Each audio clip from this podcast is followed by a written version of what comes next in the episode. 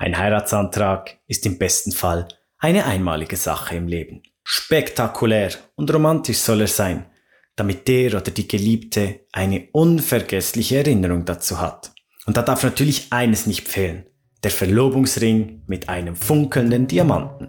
Doch woher kommt diese Tradition? Und warum müssen es genau Diamanten sein? Wie hat cleveres Marketing aus der Liebe und dem männlichen Ego einmal mehr ein Geschäft gemacht und was sind die Auswirkungen davon? Darum geht es in der heutigen Folge von Wissensdurst. Wissensdurst beantwortet faszinierende Fragen, die du dir wahrscheinlich selbst noch nicht gestellt hast. Ich bin Remo und mit dabei habe ich jedes Mal ein frisches Getränk, um meinen Wissensdurst zu stillen. Prost!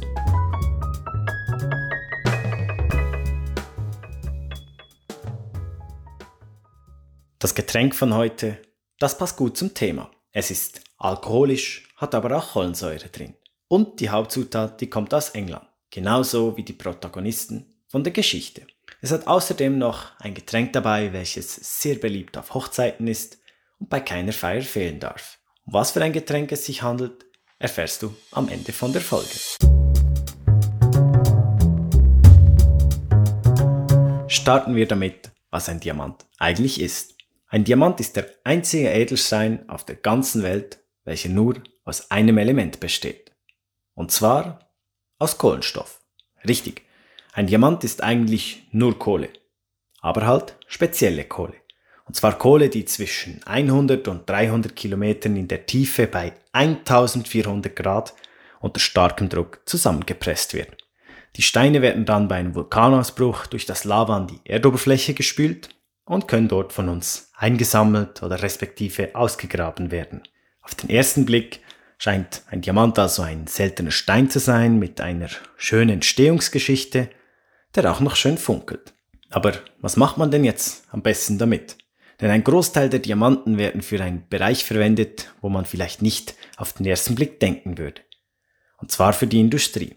Das kommt daher, dass der Diamant die härteste natürliche Substanz der Erde ist. Das heißt, ein Diamant kann nur von einem anderen Diamanten zerkratzt werden. Und das macht ihn perfekt als Beschichtung von Schneidwerkzeugen oder Schleif- und Poliermaschinen. Und bei einem von drei Diamanten ist die Reinheit dann hoch genug, damit wir ihn als Edelstein nutzen und weiterverarbeiten können. Zum Beispiel für einen Verlobungsring. Und hier wird es für uns interessant. So viel also zu der Entstehung von Diamanten. Wie kam der Diamant jetzt aber auf den Verlobungsring? Verlobungsringe, die gibt es ja schon lange und die stehen symbolisch für das Heiratsversprechen, was sich zwei Paare gegeben haben. Dass jetzt ein Diamant darauf gehört, das geht zurück auf einen raffinierten Marketing-Coup von dem weltweit größten Diamantenproduzenten De Beers. Und am Anfang von dieser Geschichte steht eine Gruppe von britischen Investoren und ein unglaubliches Luxusproblem. Es war nämlich damals so, dass Diamanten noch eher selten waren, bis zu einem Moment 1870, wo auf einen Schlag ein riesiges Diamantenvorkommen in Südafrika gefunden wurde. Und diese britischen Investoren, die haben sich dann zusammengetan, das De Beers Kartell gegründet und damit sich dieses gesamte Diamantenvorkommen gesichert. Sie hatten damit eigentlich fast den gesamten Bestand an Diamanten weltweit kontrolliert. Und jetzt kommt das Luxusproblem. Sie hatten zwar viele Diamanten, aber damals waren Diamanten noch nicht so in. Man hat damals schon Diamanten verschenkt, aber vor allem kleinere. Die meisten waren unter einem Karat, also das sind etwa 0,2 Gramm. Und jetzt hatte diese Gruppe so viele Diamanten, konnte sie aber nicht herausgeben. Denn das Angebot war zu klein und wenn sie alle Diamanten auf den Markt geworfen hätten, hätte das ihr Preis zerstört. Um das Problem zu lösen, haben sie das getan, was man immer in so einem Fall tun sollte. Sie haben eine Marketingagentur angestellt. Dieser haben sie den Auftrag gegeben, dass sie eine Kampagne machen, damit De Beers mehr Diamanten verkaufen kann einerseits, dass diese Diamanten aber zusätzlich auch noch größer sein sollen. Die Marketingagentur hat sich einen guten Plan ausgedacht. Sie hat sich nämlich auf das größte Geschäft von dieser Welt gestützt. Auf die Liebe. Und so hat sie in den 1950er Jahren eine groß angelagte Werbekampagne gestartet mit Hollywood-Celebrities als Werbeikonen. Damals war Hollywood gerade völlig im Kommen und das waren die großen Trendsetter. Und die Agentur hat dann auf verschiedenen Wegen Bilder verteilt, wie das diese Vorbilder eben ihren Frauen große Diamantringe geschenkt haben. Und so hat sie es geschafft, dass man Diamanten mit der Romantik einer Hochzeit oder einer Verlobung verbindet und sie haben ein Spiel mit der Unsicherheit des Mannes getrieben. Wenn der Mann nämlich die Kaufentscheidung für einen Ring getroffen hat, dann haben sie ihm ein Narrativ in den Kopf gesetzt. Das Narrativ, dass der Ring an der Hand von deiner zukünftigen Frau nicht einfach mehr aussagt, dass sie ein Heiratsversprechen abgegeben hat, sondern dass dieser Ring vor allem etwas über dich als Mann aussagt. Je größer nämlich der Diamant auf dem Ring ist, desto größer ist deine Liebe für sie. Außerdem natürlich auch dein eigener Status.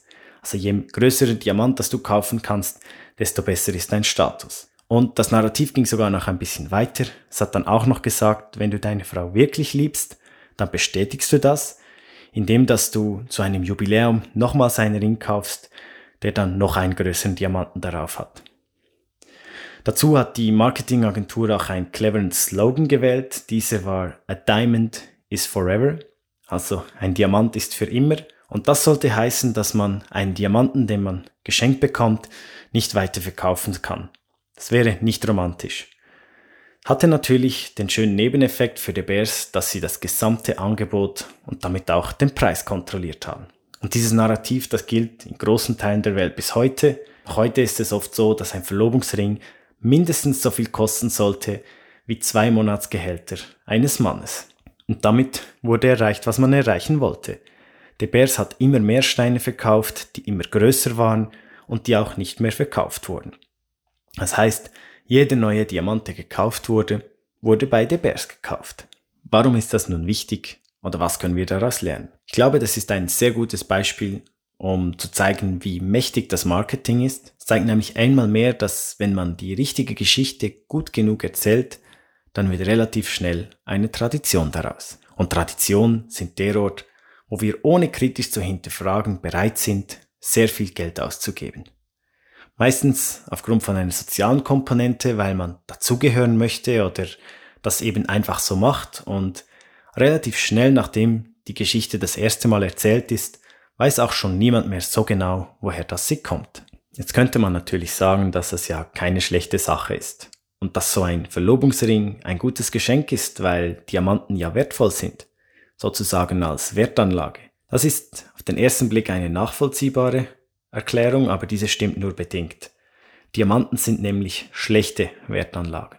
Das liegt unter anderem daran, dass sie innerhalb von nur wenigen Wochen künstlich hergestellt werden können. Das ist bei Gold zum Beispiel nicht möglich. Man kann es zwar künstlich herstellen, aber man braucht dazu einen Teilchenbeschleuniger oder einen Kernreaktor und ja, es ist doch etwas unwahrscheinlicher. Und jeder Diamant ist zusätzlich unterschiedlich und zwar innerhalb von vier Kategorien. Man nennt diese vier Kategorien auch die vier Cs. Das erste C steht für Karat. Also Karat, das ist das Gewicht des Steins. Das zweite C für Clarity, für die Reinheit das dritte C für Color, also die Farbe des Steins und dann schlussendlich noch der Cut, der Schliff des Steins. Das heißt, um seinen Wert zu beurteilen, muss man bei jedem Diamant eine eigene Beurteilung machen, sich gut auskennen. Diamanten sind nicht austauschbar. Es gibt auch keinen zentralen Platz zum Handeln, wie zum Beispiel eine Börse. Es gibt kein zentrales Register für Diamanten und diese sind nicht virtuell abbildbar. Außerdem müssen Diamanten aufwendig aufbewahrt werden damit sie nicht gestohlen werden. Das heißt also, nur weil ich einen edlen Stein habe, kann ich ihn nicht einfach so per Knopfdruck zu Geld machen und ich habe auch keinen einheitlichen Preis. Durch ihre Einzigartigkeit sind Diamanten also intransparent. Und überall dort, wo es Intransparenz gibt, gibt es natürlich auch schnell ethische Probleme. Das ist bei den Diamanten nicht anders. Das sind dann die sogenannten Blutdiamanten. Diese werden in Kriegsgebieten abgebaut, meistens unter Zwangsarbeit. Die Steine sind klein genug, dass man sie einfach schmuggeln kann und weil sie klare Merkmale haben, kann man sie auch einfach illegal handeln. Daher werden sie leider oft für die Finanzierung von bewaffneten Konflikten benutzt. Auch zur Hinterziehung von Steuergeld haben sich Diamanten gut geeignet. So war es zumindest früher Usus, dass man Diamanten in Zahnpastatuben versteckt hat und so bei einem Flug an dem Fiskus vorbeischmuggeln konnte. Im neuen Land hat man die Diamanten dann rausgeholt und im Bankkonto oder im Schließfach von der Bank in diesem Land versteckt. Steckt also viel hinter dem Ring, mit dem wir unsere Geliebte oder unseren Geliebten zum glücklichsten Menschen der Welt machen wollen. Aber ich denke, es ist auch hier wieder einmal das Schöne am Marketing. Man kann sich jetzt in beide Richtungen entscheiden. Wenn jemand die Geschichte gefällt, dann kann er oder sie sagen, hey, das ist doch schön, ist ein schönes Symbol, ich will so viel in meine Partnerin, in meinen Partner investieren und wir haben Freude daran. Und wenn man denkt, das gefällt einem nicht, dann muss man sich nicht schlecht fühlen, dann ist auch gut, weil man einfach denken kann, dass die Geschichte dazu erfunden ist. Damit kommen wir bereits zu der Auflösung von dem Getränk dieser Folge. Dieses ist ein Diamond Fizz. Die Hauptzutat ist Gin, aus England wie die Investorengruppe von De Beers. Hinzu kommt Zitronensaft und Zuckersirup und noch Champagne Brü, also trockener Champagner welcher natürlich bei keinem Heiratsantrag fehlen darf. Damit ist mein Wissensdurst gestillt. Ich hoffe deiner auch. Bis zum nächsten Mal.